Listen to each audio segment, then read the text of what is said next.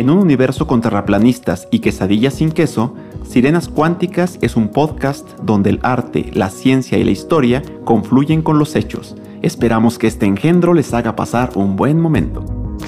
Ah. Otra vez. Todo el mundo Sí, saca güey. su podcast, güey. Carrichivo era una cosa chingona. güey. ¿Quién, güey? No, no, yo. No, no, No, sí, sí, no. sí, no. Hasta los pelitos se achicharran. Víctor es muy difícil de satisfacer. Lo sé por experiencia propia.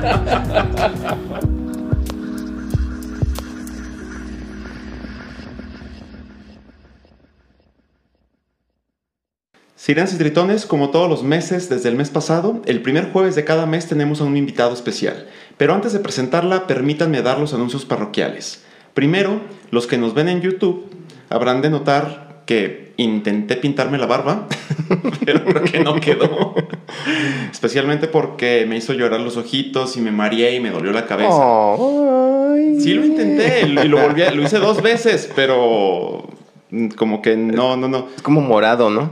Es como, era rojo, pero creo que no lo dejé suficiente tiempo.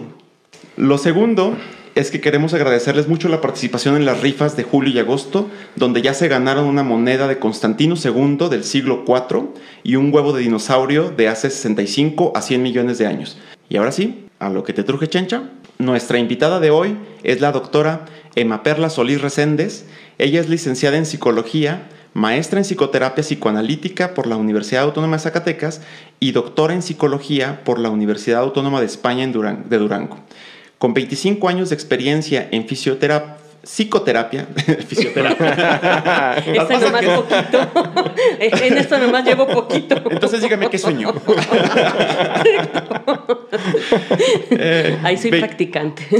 25 años de experiencia en psicoterapia, es docente investigador de la Universidad Autónoma de Zacatecas, presidente y socio fundadora del Instituto Zacatecano de la Infancia AC, pionera en el uso y creación de cuentos terapéuticos y autora de diferentes artículos arbitrados, ponencias y conferencias y talleres.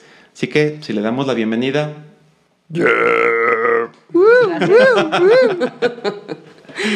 Muchas gracias. Bueno, eh, muchas gracias por la invitación a todo el equipo de Sirenas y Tritones. Eh, me invitaron, en esta oca- ocasión vamos a hablar de lo que son las relaciones tóxicas. Estoy viendo, güey. Es un tema poco conocido, poco vivido, pero quizá este pueda resultar interesante a alguno. yo creo Yo- que he vivido bastante. Sí, ¿no? Muy vivido. Sí, pero siempre hay que considerar que la gente genera relaciones tóxicas, nosotros jamás. ¿no? Ajá. Entonces, Sí, yo no. Ajá. Sí. ¿Verdad? Ajá. Se lo dije. Es tu culpa. exacto. ¿no? Es desde que Miguel. llegó Miguel. ¿Te acu- No, desde que llegó Lalo. ¿Te acuerdas cuando nos conocíamos y todo era amor? Sí. Y luego llegó Lalo y Se volvió Desde tóxico. que yo se Lalo, volvió. llegó Lalo con su anatomía perfecta de griego. Sí, ahorita hablamos de la envidia, pero primero vamos a, definir este, qué es entonces algo tóxico. Es, eh, lo tóxico es algo que hace daño, que envenena, que deteriora nuestro nivel de salud, nuestra calidad de vida, lo que no nos deja evolucionar, todo eso es tóxico. Y podemos hablar de algo tóxico físicamente, pero en este caso vamos a hablar de lo tóxico emocionalmente. Entonces, ¿Quién sería una persona tóxica? Una persona tóxica sería una persona que consume la energía de otra.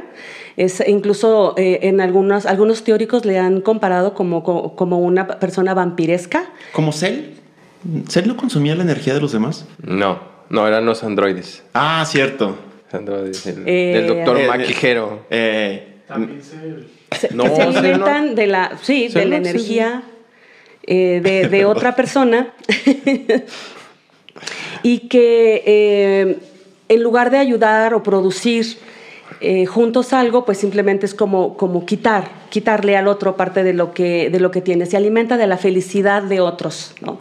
Es decir, que su gozo está en la destrucción de la felicidad de otro. Güey. Y este, obviamente esto, esto es eh, también, eso es el que abusa, pero también hay gente que se vuelve tóxica al poner su estado de ánimo dependiente de la valoración, de la opinión de otra persona. Entonces, si yo depende, depende mi autoestima de lo que opinen, entonces yo me soy candidato también a una relación tóxica porque estoy permitiendo que alguien eh, defina cómo me debo sentir, cómo me debo valorar y qué es lo que debo pensar de mí misma.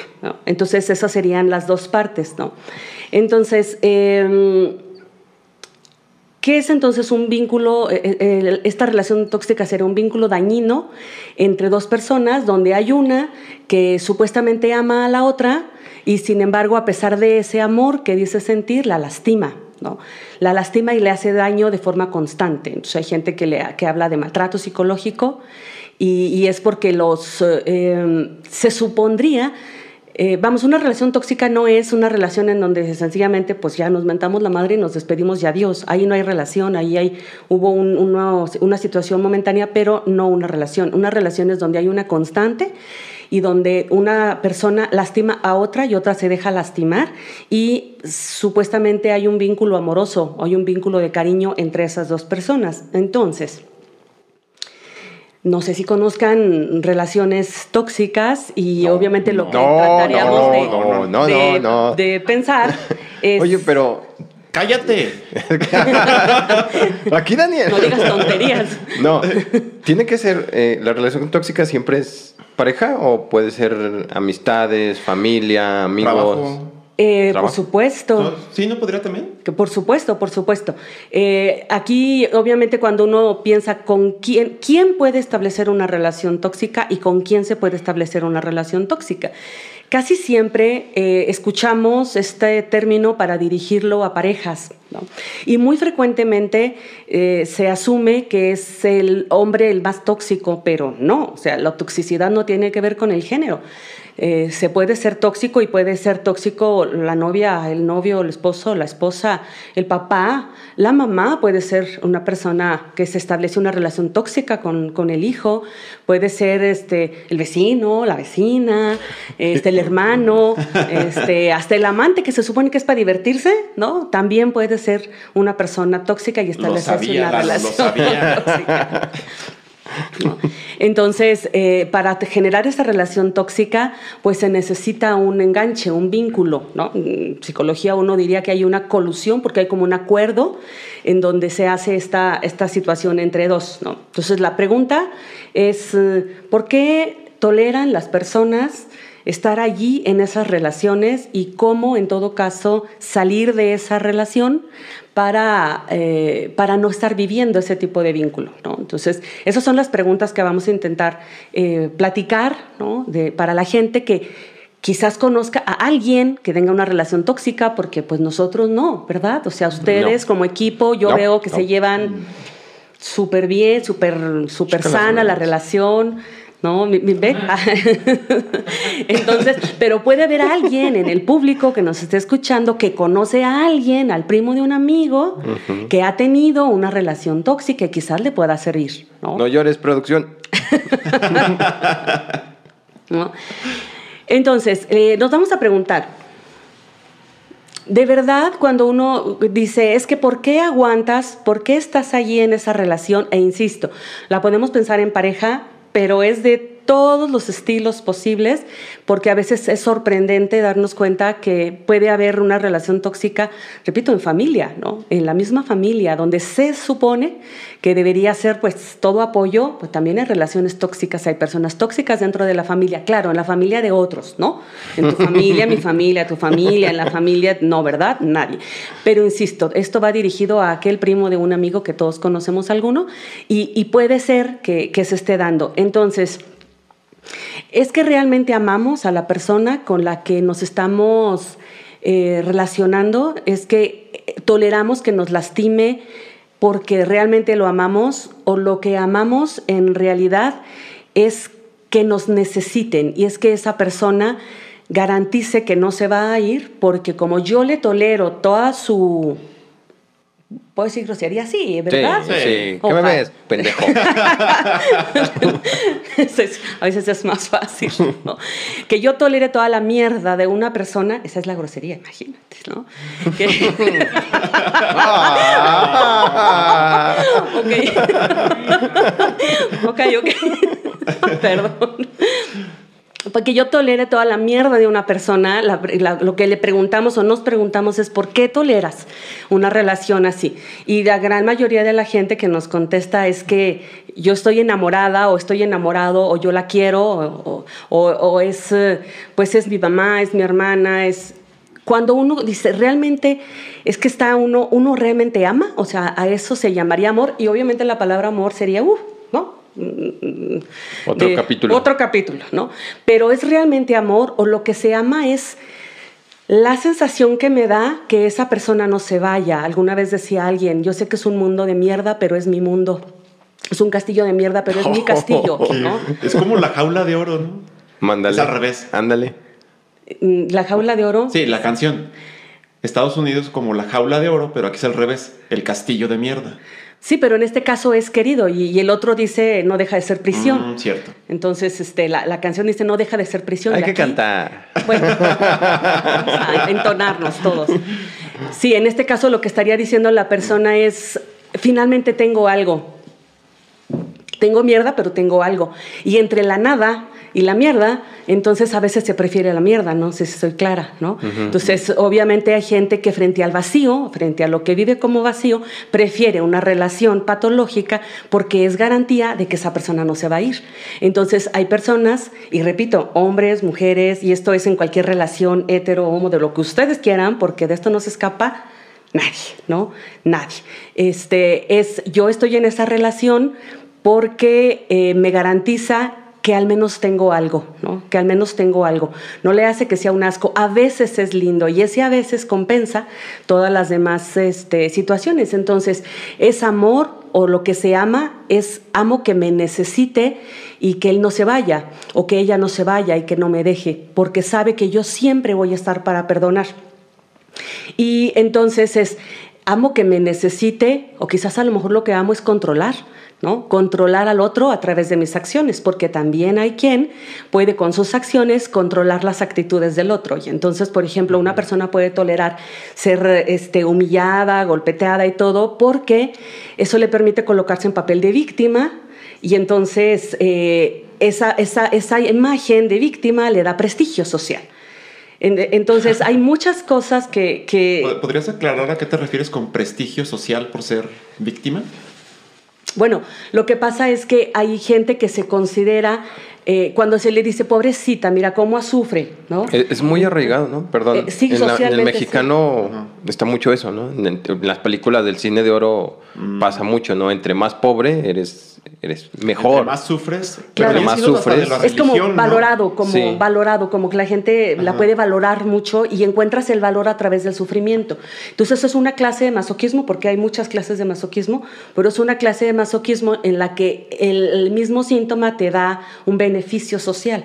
Mm. Entonces, si no tienes nada, pues al menos ese prestigio de decir cómo sufre. ¿No? Y el sufrimiento se vuelve valorado. ¿Y todos se dan cuenta que están en... Bueno, cuando estás en una relación tóxica, ¿te das cuenta o, o puede ser que no?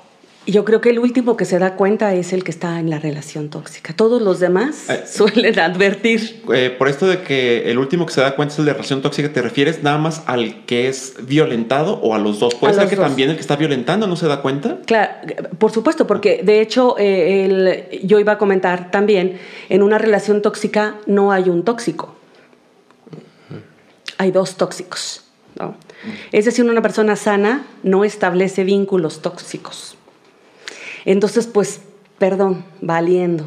¿no? O sea, no, no, podría, no podría ser que una persona sana permitiera un, un vínculo donde se le esté lastimando constantemente. A lo mejor un, un inicio sí, pero no un vínculo constante, o sea, no una relación de años en los que yo voy a dedicarme a, sanar a esta persona que es tóxica. No tengo una pareja tóxica, pero la estoy ayudando a rehabilitarse, como si uno se autonominara presidente de la asociación pro fulanito de tal. O pro, así como, bueno, pro los animales, bueno, con los animales sí, pero si yo me nombro presidente de la asociación pro beneficio de mi marido o beneficio de mi amiga o de mi amigo, en realidad estoy tomando un papel de rehabilitador que me va a enganchar de todas maneras con esa persona este, durante mucho tiempo en, en una lógica de querer sacarlo de ese mal, ¿no? Entonces, para estar en una relación tóxica se requieren dos toxicidades, una de un estilo, un cóncavo y un convexo, diría eh, hace muchos años. No, a Lalo le brillaron los ojitos. no, Roberto Carlos, es una canción de hace muchos años. Ah, no la conozco. Ah, no, no, no, no, yo no. No, no. La brecha generacional. Soy chavo aquí. sí. Oye, pero entonces puede ser como que alguien, digamos que no sea tóxico, pero al entrar en la relación se enganche y se vuelva tóxico durante la relación. Es que no quiere decir que una persona sea totalmente tóxica. O sea, tenemos una, la personalidad tiene muchas áreas y muchas aristas. Entonces, lo que sucede, puede suceder es que tengas áreas sanas que se vinculan de manera sana en tu trabajo, eh, este, en tu productividad, y ahí puedes hacerlo muy bien.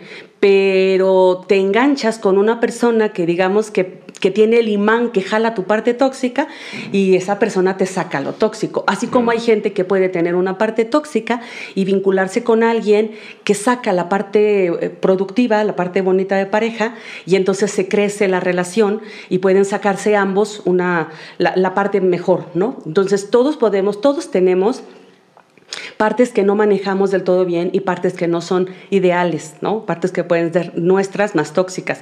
Pero si tú, si tú tienes prioritariamente una, una personalidad tóxica, evidentemente va a ser más propenso que desarrolles vínculos tóxicos. Pero si esa partecita de pronto se engancha, yo digo es que la gente los, los escanea, ¿no? O las escanean, así como que van buscando pareja y entonces hacen... ¿no? Y el escáner le dice, ¿está loca? Y les gustan, ¿no? y les gustan, y como de, huele, ¿por qué huele tan rico esta mujer, no? Pues porque huele a toxicidad, y te- entre oler la ensalada y los taquitos de suadero, pues la, la toxicidad llama, ¿no? Pero... Sí, sí, sí.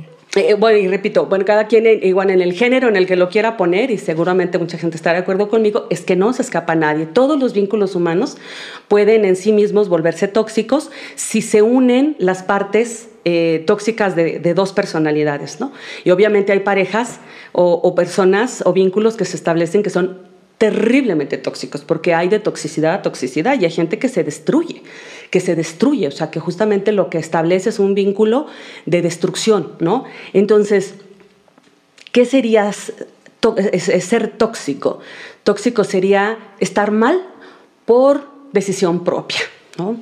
Porque ahí estás por decisión propia. Cuando tú estás en una relación, si no estás secuestrado, estás en una relación, estás en esta relación por decisión propia.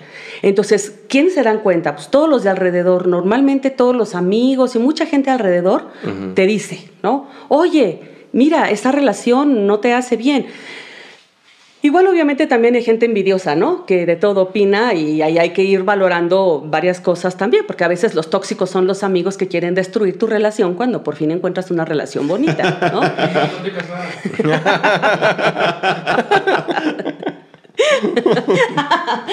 Entonces, sí, ¿no? Así como de, ¿qué, qué es de tu No, no vida, no? nada. No sé, pero hay alguien que ya no te va a poder visitar. Sí. Este, entonces, ah, pero eh, la, la persona que está dentro de esa relación suele pues no, no percibir que la relación es tóxica, justamente porque hay una parte que es linda, o sea, las relaciones tóxicas suelen tener una parte que es atractiva y que es la que mantiene el gusto por quedarte en esa relación, ¿no? Y de ahí te agarras para sostener eh, lo que eh, lo que está si- siendo para ti esa relación. Pero normalmente sí hay mucha gente que lo advierte. Hay una, ah, un caso eh, hace muchos años que a mí me, me gusta muchísimo de un libro que se llama Los más famosos casos de psicosis y eh, de Jacques Lacan, de, dos hermanas, se llama este, La locura compartida, Folia, Folia deux, este, en, Francia, que se da en Francia en 1800 y pico. Y son dos eh, criadas que matan a las patronas en, bueno, ya en algún otro momento igual, este, para platicar el caso, pero mm, tienen varias conductas eh, muy patológicas que no, no se dan cuenta, que hay avisos y no se dan cuenta. Entonces, en algún momento, los dueños de la casa salen y las criadas se quedan en la casa. Le digo las criadas porque es el nombre que utiliza en el libro, no, no, no despectivo y para nada con las personas que me hacen, como la señora, como doña Elena, que es la, la ama de mi casa, porque es- me hace el grandísimo favor de ayudarme este, en, en casa y es una mujer muy valorada para mí. Pero en el texto así le nombra, las, las criadas este, eh, van a la alcaldía en la ciudad de Le Mans, en Francia, y, y le, le dicen una serie de cosas al alcalde, y cuando regresa el dueño de la casa, el alcalde le dice, eh, yo no sé usted, pero si yo fuera usted, no me quedaría con esas criadas, están realmente locas, están paranoicas por todo el discurso que escucha. Y en el texto lo dice muy, de manera muy padre, dice, pero el Señor eh, no permite que nadie se ponga en su lugar. Entonces, orgullosamente, él dice, no escucha y no quiere escuchar consejo, ¿no? Y eh, eh, dos meses después, las criadas matan a la esposa y a la hija en una crisis psicótica. Entonces, yo siempre hago Búsquenlo, búsquenlo. esta comparación de, de la canción de, de, mm, Camila de Aléjate de mí y hazlo antes de que te mienta, ¿no? Es finalmente ver, ¿esa hay- tampoco la conoces? ¿Me Eh, vas a estoy- salir como Estoy generación haciendo Z memoria, estoy haciendo memoria. De, de seguro sí la conozco, pero. También ya. la podemos Ah, contar, ya, pero esta ya, sí, ya, ya la brecha tengo, generacional sí, Ya, ya. la tengo aquí, no, así ya está. ¿no? Y, y es, es eh, te advierto, ¿no? Que, que te alejes de mí, que no soy una, dice, yo no soy, no soy un ángel, no caí del cielo y puedo hacer daño a quien más quiero, ¿no? Y sin embargo, las personas cuando les dedican la canción, hasta lo agradecen, ¿no?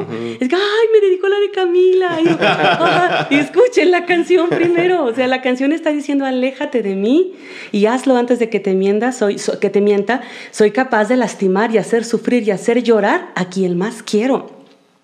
Eso es el anuncio, la crónica de, la- de- de una relación tóxica anunciada. ¿No? No acepten dedicatorias de Camila. ¿no? No, no, no, no, hay cantidad, ¿no? O sea, de, tú, tú cántate, este, De- te de- vas porque yo quiero que te vayas Ah, ya. y a la hora ya, que yo ya, quiera ya. te regresas. A huevo. ¿Te das Sí, cuenta? no. El nivel de control y de dominio. Pero es que es José Alfredo, o sea, José Alfredo me puede cantar lo que quiera y me regreso. Yo sí me regreso, ¿cómo no? Porque Ya. quieras o no, ¿qué dice José Alfredo? Yo soy tu dueño. Esa es la actitud. No. No, no, no. No, o sea, yo, tú, no. Allá, allá afuera. Deberíamos hacer un, un capítulo de canciones Bueno, tóxicas. Canciones tóxicas. No, imagínate, por supuesto que sí. En realidad, este, ah, en la universidad a mí me gusta mucho trabajar con el análisis de las canciones y ahí está que luego mis alumnos pobrecitos ya cuando van en el camión, cuando había camión, dicen, ya no puede uno escuchar la música igual, ¿no? Entonces, para estas épocas los mandaba yo a la feria a, a escuchar, ¿no? Este, los, las canciones, de verdad las Eh, canciones. Entonces era cierto mucho. cuando decían, mamá, la maestra me dejó que fuera a la feria. No es cierto. Sí. sí, también los llegué a mandar a la feria a comprar una espada del augurio de los Thundercats. Sí, Thundercats. Sí. Sí, porque Yo- ya siempre les he dicho que la psicología lo que implica es conseguir este, ese, ese ojo que ve El más ojo allá de de lo, tondera. El ojo de tondera. el ojo de tondera que es el que ve más allá de lo evidente. Entonces, si el psicólogo no ve más allá de lo evidente, no es psicólogo. Entonces, siempre les digo que tienen que conseguir la espada del augurio y decirle a su espada del augurio, pero era interna y mis alumnos a veces han pensado que la tenían que que, los comprar. y ahí buscan espada del augurio en, en Amazon o en esas las redes. y no, es interno, es Si yo fuera psicólogo. psicólogo, sí tendría una espada del augurio. Yo tengo una en mi casa, yo sí tengo una. Sí. Sí, no, se pone, y uno, quiero ver más allá de lo evidente. Y si vemos lo, lo evidente, pues entonces, ¿para qué carajos nos van a contratar, no? O sea, tenemos que ver algo más, ¿no? Sí, no la compren entonces. Vengan a terapia, vengan a terapia. Bueno, entonces, ¿cómo sería una persona, digamos, sana, no? Mm, ¿Qué, qué caracteriza a una persona sana? Como nosotros, ¿no? Como producción, ¿no? Como Lalo, ¿no? Una persona sana, una persona fuerte, fuerte emocionalmente, ¿no? Emocionalmente. ¿no? Es- tiene que ser una persona que se pueda sobreponer a la frustración, ¿no?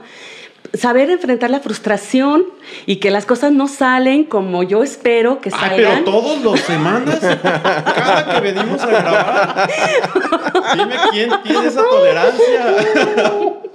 No editen esta parte. Porque eh, Eh,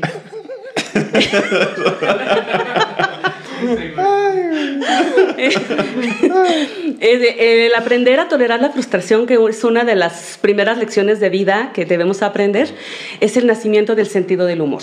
Entonces, no tiene sentido del humor quien sabe contar chistes eh, babosos o chistes blancos. O sea, el sentido del humor implica que te sepas reír.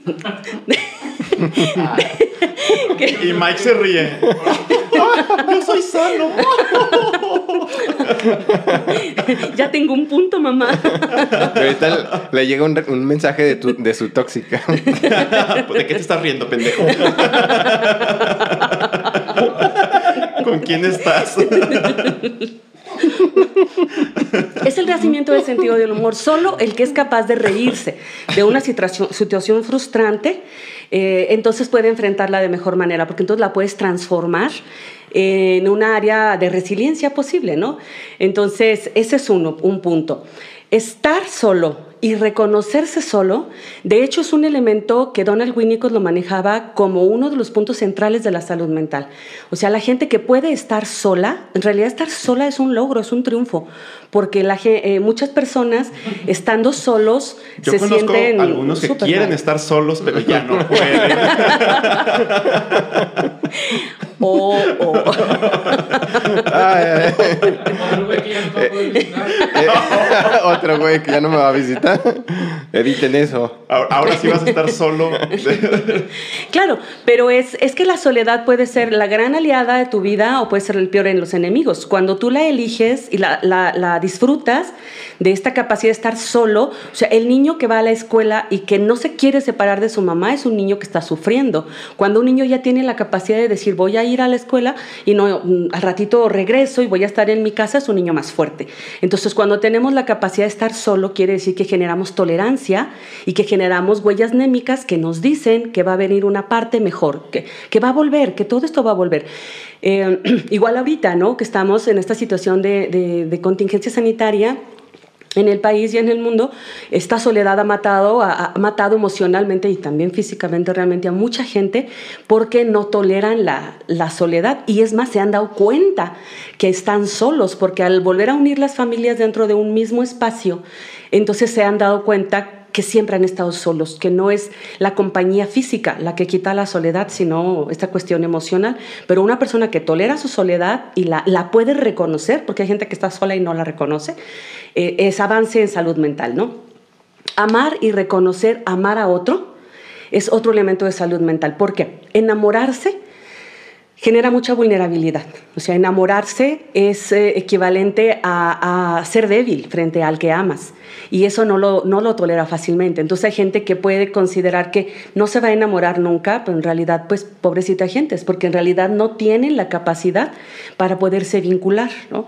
Y es que Que enamorarse me busquen. duele. Que me, que me vean en YouTube. Puede ser. Ay, ríanse. ¿no? Pueden ser.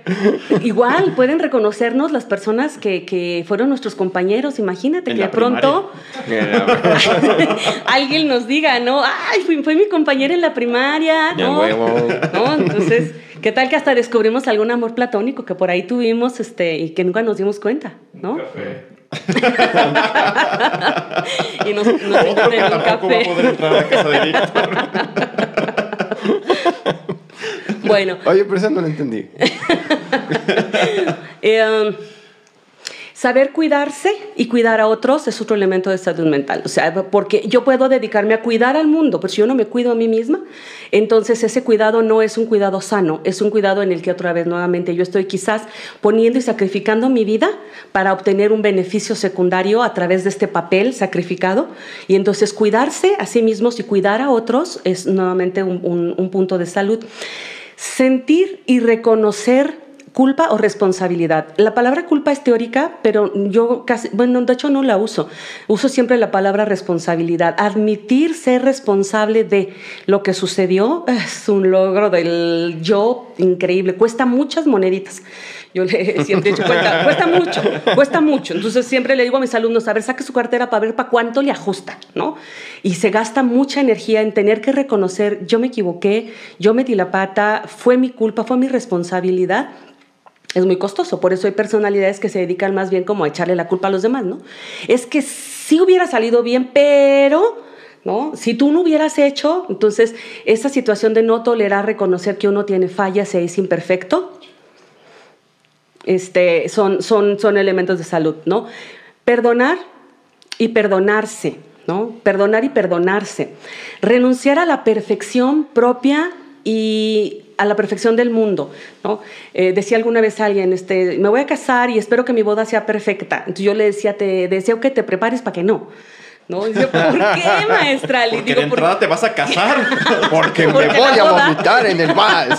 Porque la boda no, porque ningún evento resulta perfecto y entonces cuando uno sabe que va a haber fallas, puedes enfrentarlas y decir, el día de mi boda llovió, se mojó el vestido y este tuviste que caminar en, en, no sé, en los charcos y esas cosas pasan y no, No las existe el podcast perfecto. Bueno, más este. No, no el más. episodio de hoy. di. No, No no más más el digo. episodio de hoy. No más digo. Bueno, la cotorriza sí está chida. Claro, pero te preparas para in- intentar hacer lo mejor posible, pero entendiendo que siempre hay algo que falla. Y eso algo que falla es lo que le da, pues, como colorido al mundo, ¿no? Eh, aprender a reparar cuando uno pide, cuando uno sabe que lastimó a alguien más y uno puede reparar el daño, ese es el nacimiento de la creatividad. O sea, los- la, creatividad humana, el juego pasa en el, en el adulto, el juego de los niños sim- simbólico pasa a ser un juego creativo, quiere decir el arte, eh, la música, la danza, son actos creativos en los que se transforma el juego de los niños. O sea, dejamos de jugar a a los, a los trastecitos por poder ir a danzar, por poder pintar, por poder escribir. Y la creatividad nace de allí. Cuando tú dices, chin, la regué, ¿cómo voy a pedir disculpas? ¿No? Esa parte creativa que no implique comprar un ramo de flores cada vez más grande, porque déjenme les digo, muchachos, que mis pacientes femeninas ya saben. Ellas siempre me dicen, el ramo de flores será de este tamaño, por lo tanto la pendejada fue de este tamaño. Entonces, busquen de manera creativa otras formas de pedir disculpas, ¿no? No, a mí, a mí regálenme un Play 5, no hay pedo. Los, los perdono. Entonces, esa, esa, esa parte. Disfrutar de los logros tuyos y los logros de la gente que amas. ¿Dónde empezamos a ver la gente tóxica? En esa gente que tú tienes un logro y la gente te lo hace menos, ¿no? Mira, este, conseguí esta parte y te dicen, ah, no, pero no quedó chido, ¿no? Ay, no, pero no, no salió bien, no está padre, ¿no? Eh, Sí, Víctor, la verdad es que este portarretratos que hiciste pudo quedar mejor. Sí, pero es que yo me enfoco en que soy campeón nación estatal de Pokémon. Y no, y no me valoras eso, cabrón. Ok, ambos ejemplos los ensayamos. Ajá, son tóxicos, ¿no? Tan- Los dos. Los dos.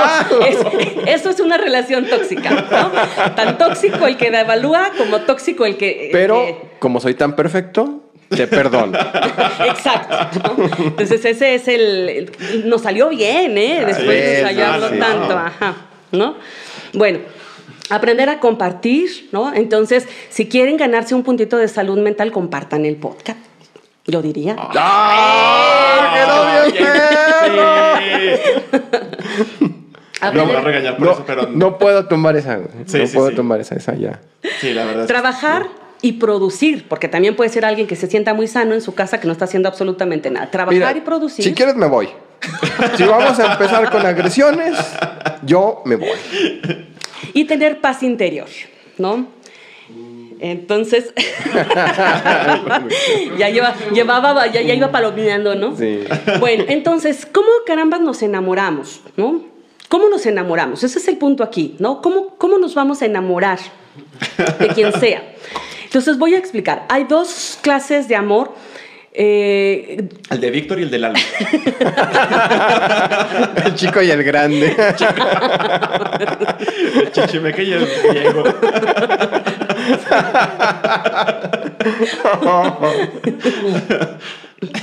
ok, el A y el MOR, ¿no? Eh,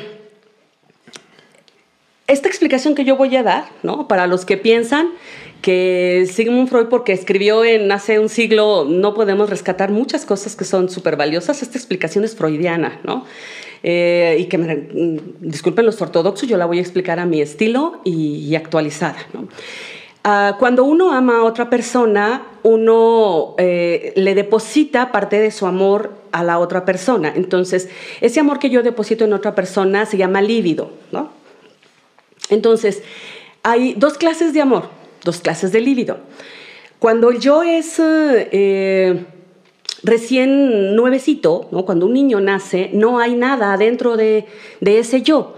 Ese niño, esa niña, van a aprender a, tener amor interno gracias a las experiencias que le brinda el medio ambiente, ¿no?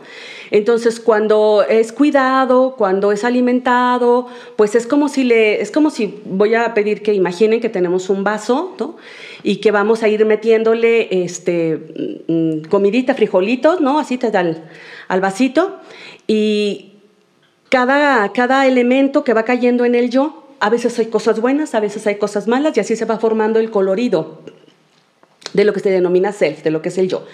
Y, así se va armando. Cuando ya por fin, si yo tomara este vaso que, que, es de agua, ya por fin el yo ha llenado de amor propio, entonces comienza a haber un excedente. Este excedente que yo tengo aquí, esta va a ser la libido que se denomina objetal. Y con este excedente que yo tengo aquí es con lo que yo puedo enamorarme de alguien más. Esto sería un amor de tipo objetal. Entonces me enamoro con lo que ya sobra, con lo que ya llenó mi yo de amor propio. Y hoy por hoy siempre hemos escuchado esa parte, uno dice que quien no se ama a sí mismo no puede amar a nadie. Y eso es correcto. Porque quien no tiene lleno su vasito, de, eh, su vasito, su recipiente su, yo de amor propio, entonces no tiene líbido objetal para poder amar a otro. Si yo, si, si me permite caballero y con permiso de su señora esposa y de mi marido, es solamente un ejemplo, pues, los gajes del oficio, ¿estás de acuerdo? Sí, sí. Este, pues uno qué hace, ¿verdad? Dice el nodal, hubo coqueteo y pues yo qué hacía. Esa sí no me la sé. bueno, bueno, que ahí también está esa canción toda simpática. Entonces, yo puedo amar y poner eh, este extra y enamorarme de ti, ¿no? Y si nuestra relación no funciona y tú te vas, entonces eh, obviamente se va a llevar parte de mi, de mi líbido, se va a llevar parte de mi amor, ¿no? Pero no va a vaciar mi yo, por lo tanto yo no me muero si él me deja, ¿no? Sí me va a doler porque se está llevando parte de mi amor que yo deposité en él, pero no me mata porque no me vacía a mí. ¿Me explico? Porque yo lo hice con mi excedente, con mi líbido objetal. ¿Me doy a entender? Pero si en cambio mi yo no está suficientemente lleno, no ha tenido las suficientes experiencias positivas para que mi yo eh, crezca, entonces puede ser que mi vasito esté medio vacío, ¿no? Y entonces yo voy a buscar amar y puedo arriesgar. Hay gente que no va a arriesgar ni un pedacito y esa gente no se quiere enamorar porque dice, no, pues ya jodido, yo enamorándome. Pues. Miren, lo que traigo, doña. Pues no. Así nunca voy a ajustar el play. No, justo, ¿verdad? Porque, pues, ¿Qué ajusto? ¿Qué ajusto? Exacto. Sí, sí, sí, siempre tenemos la pareja que ajustamos, no la que queremos, ¿no? Entonces... Este, si yo busco amar, entonces, ¿de quién me voy a enamorar si lo que yo estoy es medio vacío? Pues me voy a enamorar de alguien que me dé a mí la sensación de que tiene un chingo, ¿verdad? Y que como está muy completo, entonces le sobra. Entonces voy a buscar a una persona que se vea grandiosa, que se vea grandiosa y que me venga a completar mi propio vacío, ¿no? Pero me tengo que enamorar, entonces es, ah, tengo que eh, eh, exponer un pedacito de mi amor, pero le voy a sacar a lo poco que ya había. No sé si me explico. Le voy a sacar de lo poco que ya había y entonces yo vuelvo a ver, caballero, que usted se ve como chingón, ¿no? Entonces yo digo, de, él, él, él, ya lo viste, ya lo viste. En, los billetes de 100 pesos, sí.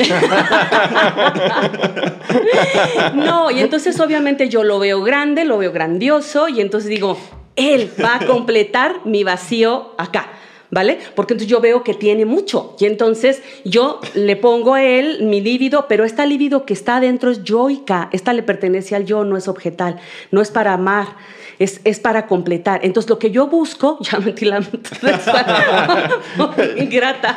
Ya no Ya no me la Sí, tomé. oye, que metió el dedo en el yo. No, Metí el dedo en mi yo.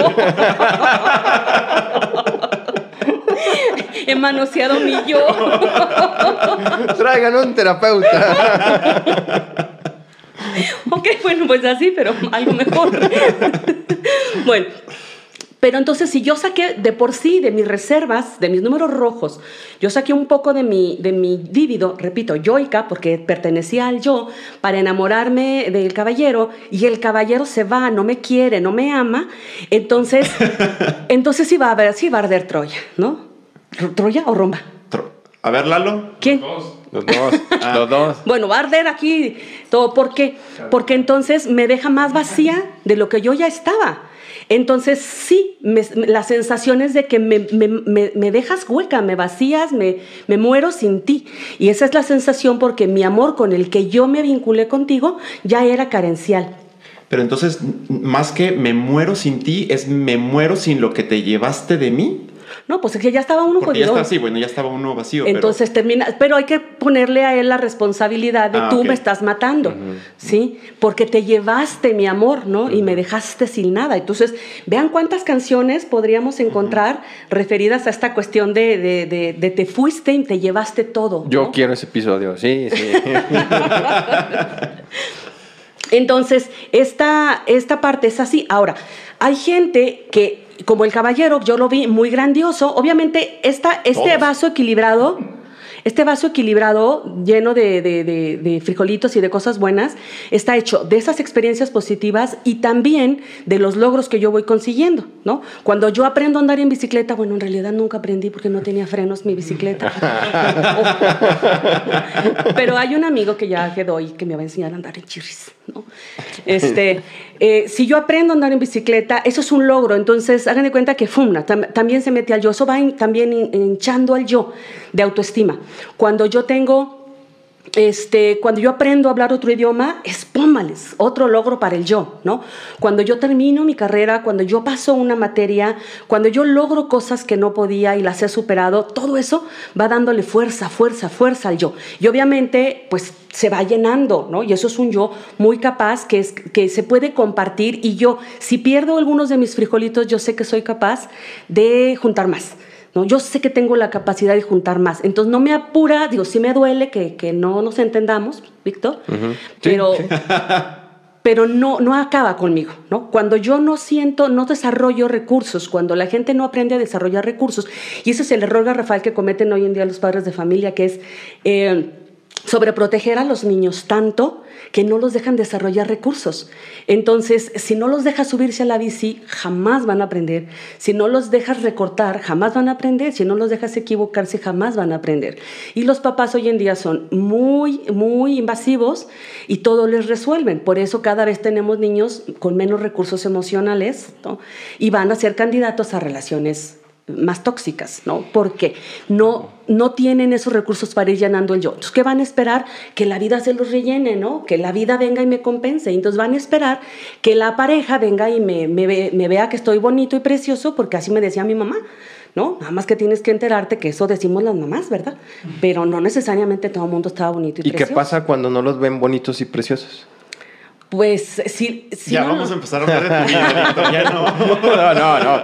No, no, es que, es que me recordé una, una cosa. Cuando yo tenía Facebook hace unos años. Yo pensé que cuando tenía tres años. No, cuando tenía Facebook hace algunos años, me fijaba que, que había como esta mm, cosa curiosa de que la gente ahora toma la- las relaciones personales como si fueran Facebook.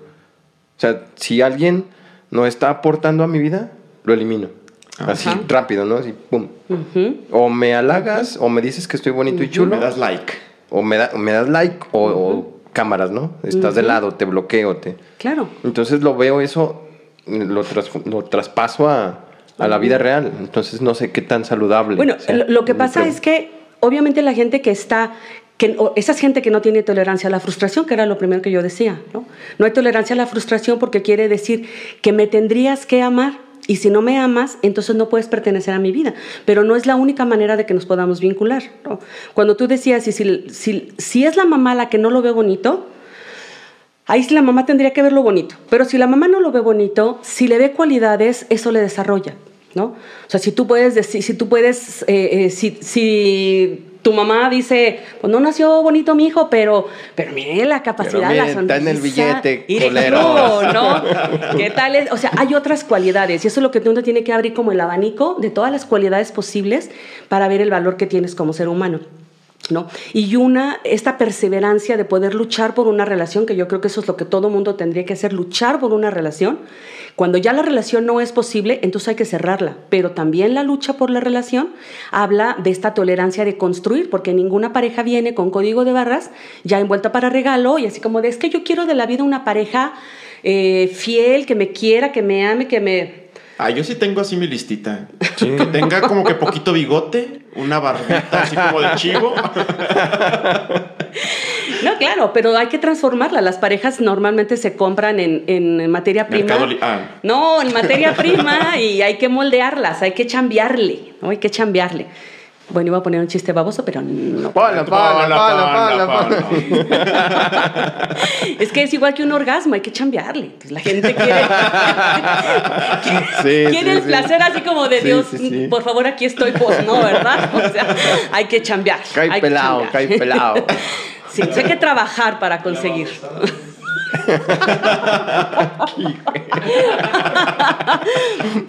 bueno, este, hasta ahí. Entonces, voy a ver, ¿qué, ¿cuáles son las personalidades que son más propensas a desarrollar relaciones tóxicas?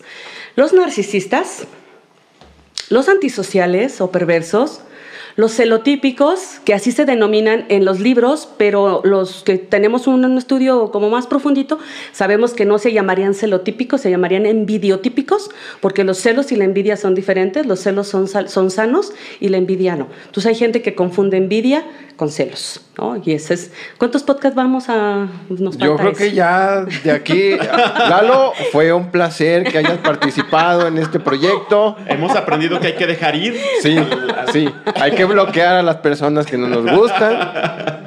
Sí, los celos es, una, sen- es, es un- una tristeza por perder a la persona que amas, pero es una relación madura donde lo que, lo que te duele es perder a la persona que amas. La envidia es eh, eh, el enojo, sea, lo- el enojo, el coraje, que es cómo tú me vas a dejar a mí, ¿no? Y además por esa fea, ¿no?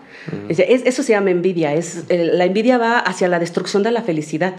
Los celos pueden realmente tolerar y saber que si tú eres feliz con ella, está bien, ¿no? Pero eso me duele profundamente, esos son celos, ¿no? Yo quisiera que fueras para mí, pero no, no lo es. Entonces, así como cuando cantan celos este, de tu... ¿Qué? ¿Celos qué? Celos de tu boca. Cuando abrazas a otra chica, cuando Ah, sí, siento sí, celos, sí. celos... Esos celos me hacen daño, me enloquecen. Sí, pues no son Ese celos, son sí, envidia. son, son envidia, ¿no? Interrumpimos esta transmisión para pedirte ayuda. Amor y Vida Animal es una asociación pro animales y medio ambiente que está teniendo problemas debido a la pandemia.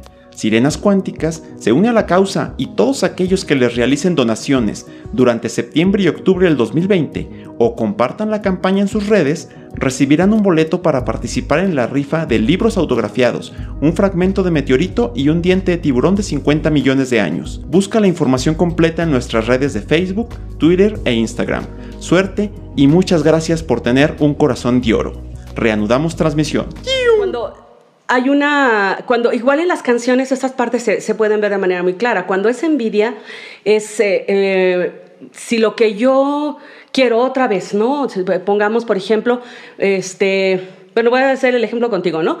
Este, pues bueno, vamos a pensar en Lalo. Va, Eh, ¿Te parece? Sí, para que sufran sus, sus No, fans. porque si piensa en Lalo se va a tocar.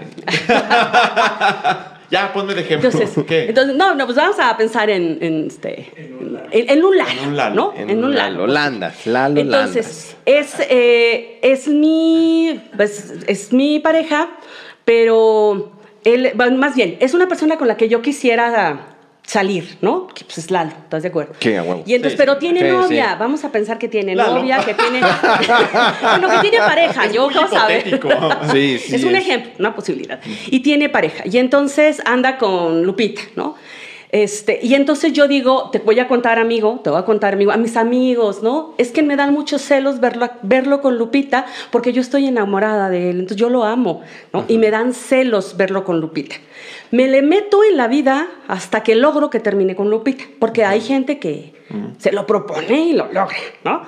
Entonces me meto en su relación hasta que finalmente los hago que corten y hago que Lalo se fije en mí. Y Lalo viene y me dice, este, pues ya, ¿no? Sobres. Y ya, pues como que yo digo, Ya sé no. por qué se le quitó el atractivo. Ya, sabe, como que ya cambió, como que ya no me interesa tanto. Es que empezó a estudiar física y ahí perdió todo el encanto. Pero luego Lupita empieza a andar con un Miguel, por ejemplo, ¿no? Y entonces, este, resulta que, ¿qué crees? Ahora me gusta Miguel. Mm. Sí, no. Pero Y ya ahora le viste me- la nariz al cabrón, no. Ya me di- ahora me dan celos que ande con Miguel. En realidad nunca han sido celos. Siempre fue envidia de lo que Lupita tiene. Y en realidad Lalo y Miguel no eran más que accesorios de Lupita. Yo lo que quiero es destruir la mugre capacidad de Lupita para vincularse. Capacidad que yo no tengo. ¿Me explico?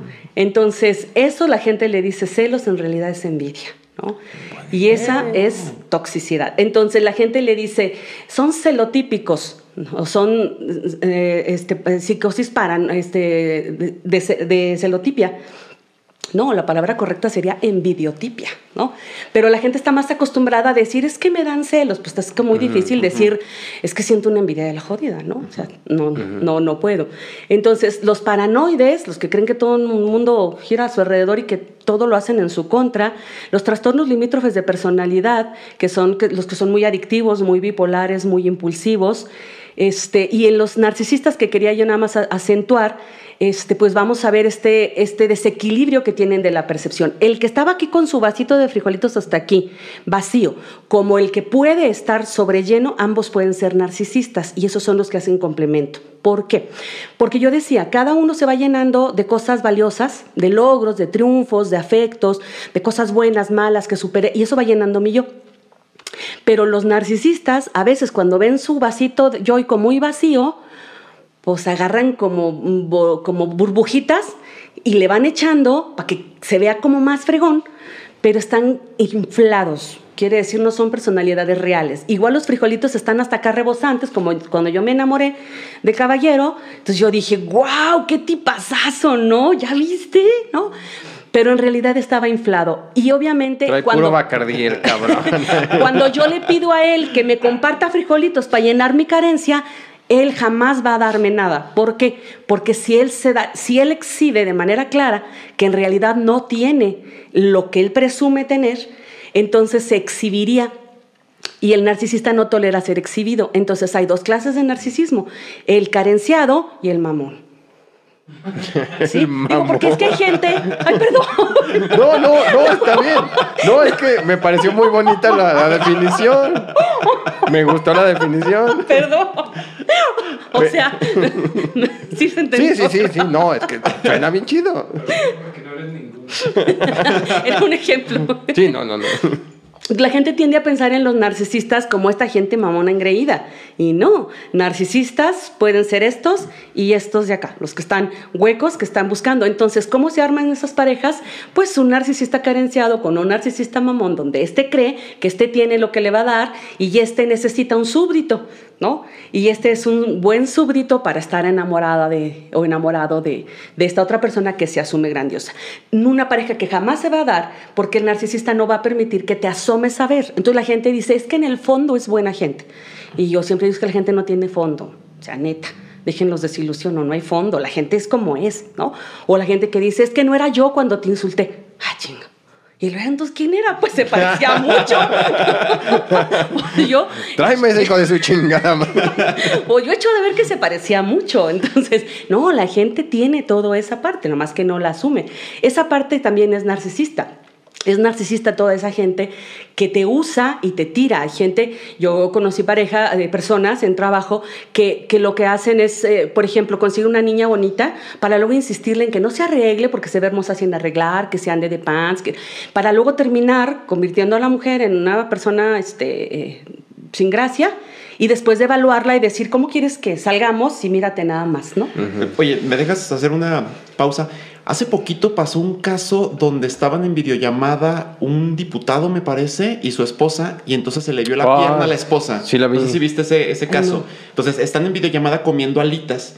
Y entonces se le ve la pierna a la esposa y este tipo se, se enoja muchísimo. El, el- Baja la el pierna. primer problema es porque estaba en una videollamada comiendo alitas, cabrón. Sí, de hecho no, no sé. Bueno, Pero entonces es de, de, baja la pierna, baja la... Es que ahí donde se ve, es que no, no- desde mi punto de vista no se ve. Que la bajes, me casé contigo para mí. Eh, Va, claro, claro, es una cuestión eh, tóxica porque lo que no estás permitiendo es que la otra persona disfrute, goce de, de- de su cuerpo y de su vida, porque eh, no- además entiendo que no es una cuestión intencional, que es una cuestión que, que- que- que se da. ¿No? Pero sí, por supuesto, esa persona tiene. Y entonces, si, si tú buscas este, cuáles son las conductas que nos hablan de personas tóxicas, pues es una cantidad tremenda, y entre ellas estas, ¿no? Entonces, estas personalidades de las que estamos hablando, que, como no, con mucho gusto después podemos describirlas y desarrollarlas como más ampliamente en otro espacio, más, más ampliamente en otro espacio, entonces... En otro, eh, en otro podcast. en otro es lo que quiso podcast. decir. No, pero Ah, en otro así de. te vas a ir al podcast en de otro Lalo. espacio. en otro tiempo. No, en otro podcast. Este, entonces, vamos. Y también están los rasgos de carácter de las personas tóxicas. ¿Cuáles? Los envidiosos, ¿no? Los que tienen exceso grado de negatividad, previsores de desgracias, que siempre están diciendo, eso no va a salir bien, ¿no? Te vas a caer, ¿no? Eso te va a fallar, no, no va a pegar, ¿no? Nah, no, no van a llegar a los 100 suscriptores. Mm, ¿no? Esa gente negativa, la gente que es quejosa, no sé si conocen. Luego a veces hay gente que, el primo de un amigo que es gente que cómo se queja, que Sí. todo el tiempo se queja, pase lo que pase, Sí. de todo se queja. que si hace calor, que si se lo come el mar. que- Me iba a comer el mar. Ah, eras tú. La no, y gente no que me he es- quejado de cuando me puse la pintura de la barba. Pero Iba a morir. Pero, pero te quedó como suavecita, güey. ¡Hala! O- Yo no, no, pero- me he tocado. Pero no, hace rato, hace Yo no le he que- tocado. Hace rato que estábamos. Yo soy inocente. Sí, está suavecita. ah, ok. Bueno. Suave- Suavecita. Ok. La Editen gente que es culpabil- culpabilizadora o chantajista emocional, ¿no? La gente que te hace creer que de ti depende que esa persona esté bien y que no te puedes ir, ¿no? Luego a veces ahí se suman algunas mamás que no te puedes ir porque no las puedes dejar hasta que estén bien. Igual las parejas, hombres y mujeres. Entonces, que te hacen sentir que por tu culpa yo estoy mal, ¿no? Que el, el- el responsable de mi desgracia eres tú. Esos son chantajistas y culpabilizadores. Los que tienen baja tolerancia a la frustración, los que tienen conductas adictivas o de dependencia, ¿no? Una persona que es dependiente siempre va a buscar a alguien que tiene una conducta adictiva. ¿Por qué? Porque los adictivos son más garantía que no me van a dejar, ¿no? Entonces voy a ser su, su tequila favorito, ¿no? Los que tienen mal manejo de la ansiedad y que son impulsivos, ¿no? Que ¡pum! luego, luego, los que tienen mechita corta, pues, ¿no? Como la gente dice. Los que son rígidos emocionalmente, yo decía, con poco sentido del humor. Eh, los que son inestables emocionalmente, ¿no? Y los que tienen baja autoestima. ¿Por qué? Porque los que tienen baja autoestima consiguen, yo decía, pues este mundo, este castillo de mierda que es al menos mi castillo, que es lo único que yo tengo, y entonces necesita tener a la pareja encerrada y bajo vigilancia para garantizar que no se va a ir. ¿No? que no se va a ir. Entonces la gente dice, no, es que va a conocer a una chica más bonita que yo. Y yo le, le digo a la gente, no, hay chicas más bonitas, hay chicas más simpáticas, hay chicas más interesantes, hay hombres homosexuales guapísimos y súper interesantes. O sea, tendría que... Pero... Sí, sí. Todo lo que está afuera es mejor que yo. Claro, porque entonces no tendrías que basar tu control de la pareja, sino el cómo enamoras a tu pareja para que tu pareja sepa lo que tiene contigo y vea lo que vea en el mundo, no te quiera cambiar, ¿no? Entonces, entonces, obviamente ya hemos comentado pues muchas de estas conductas que nos van a decir que hay una relación que es tóxica, ¿no? Desde la gente que se prohíbe las redes sociales y que por lo tanto se está perdiendo del podcast porque no está en sus redes sociales, porque se lo dan como No prueba de amor. Ahora la contraseña es la prueba de amor, ¿no? Ah, y, se- y déjame checar, déjame checar. Y Los es- ¿cómo se llama? Stalkers. ¿Stalker? Sí, cuando se la pasan así como checando y viendo, es maravilloso lo que logran, ¿eh? Una red de investigación. Bueno, yo conozco gente que de verdad este, le mando saludos, eh, son buenos para, para hacer esta búsqueda de todo. Es más, cuando yo tengo un problema, siempre les digo, busquen a ver de dónde salió esta persona, porque investigan todo. ¿Quién le da like? ¿Cuándo se lo dio? ¿De dónde salió? ¿Con quién se relacionan? ¿Cuántos son amigos? Todo ese gasto de energía este, es, es inútil. Y cuando una pareja se empieza a encerrar y no tengas amigos, y yo no tengo amigos, se encierra. Y cuando encierras una pareja se asfixia y esa relación termina por morir. Entonces, una relación no podría empezar por prohibirse el disfrute. Una pareja debe tener su espacio de amigos, su espacio de amigas y el espacio de tu pareja, que no es, eh, no es el mismo. Entonces, no compiten en el mismo punto, ¿no? Ah, la gente que, que te hace un favor y espera que, que lo agradezcas, ¿no? Que te da este, a entender que sin mí no eres, no eres nada, te vas porque yo quiero, ¿eh? No, no es Que porque tú me estés dejando, ¿eh? No, no, yo, yo, yo quiero que te vayas, yo quiero que te vayas, ¿no? Ya el otro ya anda por allá, ¿no? Y yo diciendo todavía que cuando quiera yo, cuando yo quiera te regresas. Al cabo se te olvidó el celular, pendejo. Ay, eso sí, eso sí es buen punto. Este, la gente que, repito, que hace chantajes emocionales, los que son extremadamente celosos, envidiosos, las personas negativas que dan siempre opiniones negativas sobre tus gustos, ¿no? Y repito, aquí pueden ser amigas, la mejor amiga, ¿no? Y la mejor amiga y nos vamos a ir al baile y yo me empiezo a arreglar y entonces la persona ve que, te ves bonita y entonces el comentario es, ¿con eso te vas a ir? ¿No? Y con eso te destrozan toda la, imagen de lo que tú quieres, porque no, pues si te lo quieres poner, pues quédatelo, ¿no? Pero pues bueno. Y entonces esas, esas frases que se supone que vienen de tu mejor amiga, de tu mejor amigo, y que en realidad van paz, ¿no? A destruir tus logros o tus gustos, ¿no? La gente que trata de hacer menos tus virtudes, los que eh, ignoran los problemas que les expones cuando tú puedes decir, tengo un problema y el otro tiene dos, ¿no? Es que me duele la cabeza. No, a mí la cabeza y el estómago. ¿No? es que reprobé una materia, yo cuatro, ¿no? Yo cuatro. Yo cuatro. Es así, mira, yo cuatro. Yo creo que sí la que- reprobó. Aritmética, reprobé. Sí, un día dije en clases que era un, un, trián- un cuadrado equilátero perfecto. Sí, pero luego ya terminé el doctorado y ya me volví bien lista. Cla- clarísimo, clarísimo. Totalmente. Que cuando tienes una discusión no quieres, este, esa persona te deja de hablar por días, ¿no? Esas son, son actitudes de relaciones tóxicas, que no quieres hablar ciertos temas porque sabes que esa persona no va a reaccionar bien, ¿no? Que le quieres comentar algo que pasó en el trabajo, en la escuela, pero no se lo puedes comentar porque lo va a tomar a mal. Y si no se lo comentas, de todas maneras lo toma mal porque no se lo comentaste, ¿no? Eso es, insisto, siempre pasa en la casa de los primos, ¿no? De un amigo. Y que bueno, que igual y puede este, tratarte mal con frecuencia. Entonces, vamos cerrando esta idea.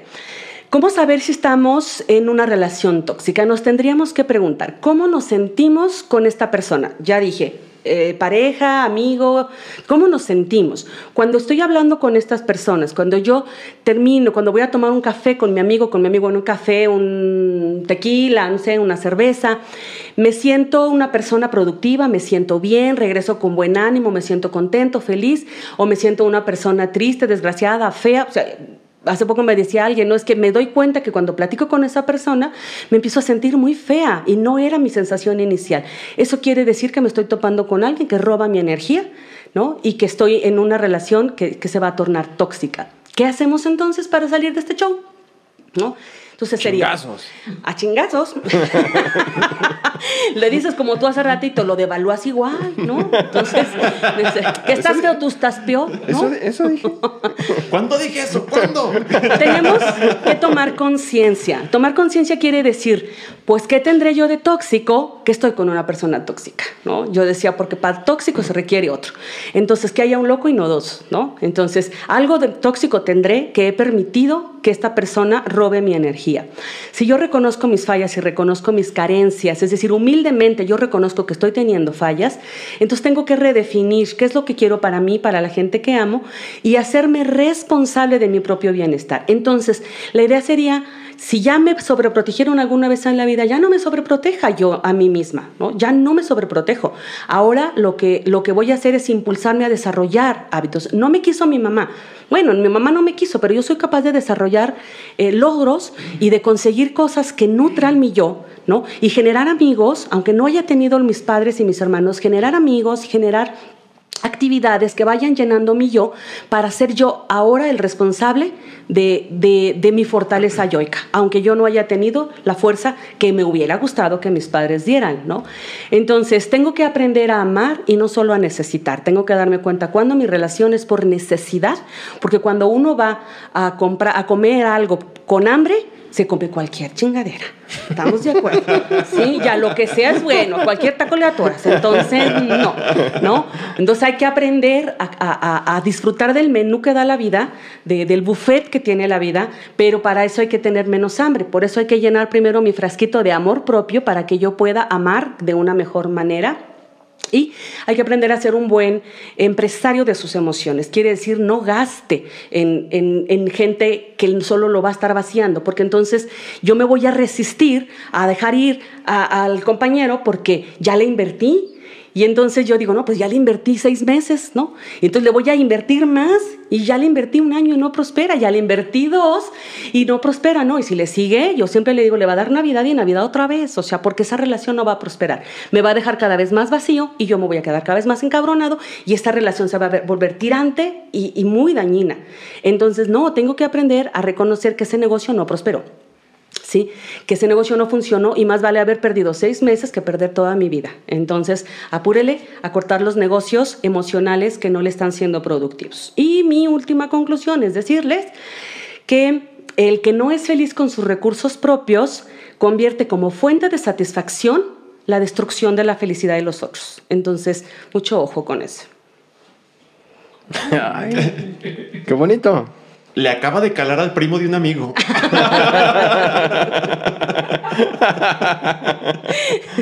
ya, llame ya.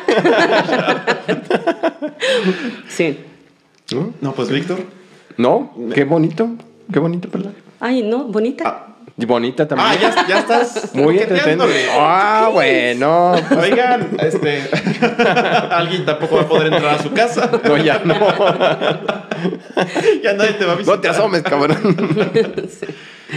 No, pues me encantó el capítulo. Creo que vamos a necesitar más. Sí. Sí, yo quiero el de, el de la música en. ¿Qué? La música en todos sus sentidos. todo eso. Canciones, canciones. canciones, sí. No, pero luego también lo que mencionaste de los. Eh, eh, ¿Cómo se llaman? Eh, trolls. Los trolls. no, todos los limítrofes, los. Las personalidades. Todas las personalidades. No lo entenderías, güey, eres físico. Pero puede venir Lalo en mi lugar. Ah, no, ah. tampoco. Él estudia física también. esto es para Pero gente. también tienen su corazoncito. están hablando los grandes. Pero también tienen su corazoncito. No, no. Es que tú eres buena gente, Perla. Pero no, en realidad no están haciendo nada.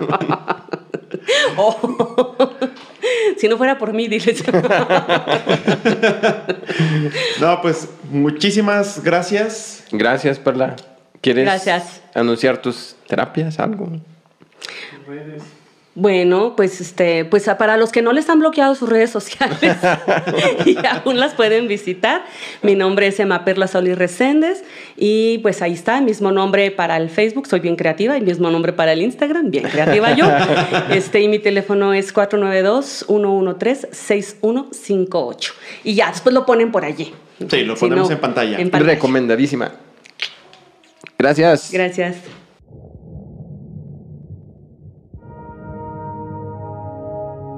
Esto fue Sirenas Cuánticas. Los esperamos todos los jueves. No olviden suscribirse, darle like, compartir y buscarnos en Facebook, YouTube y Spotify.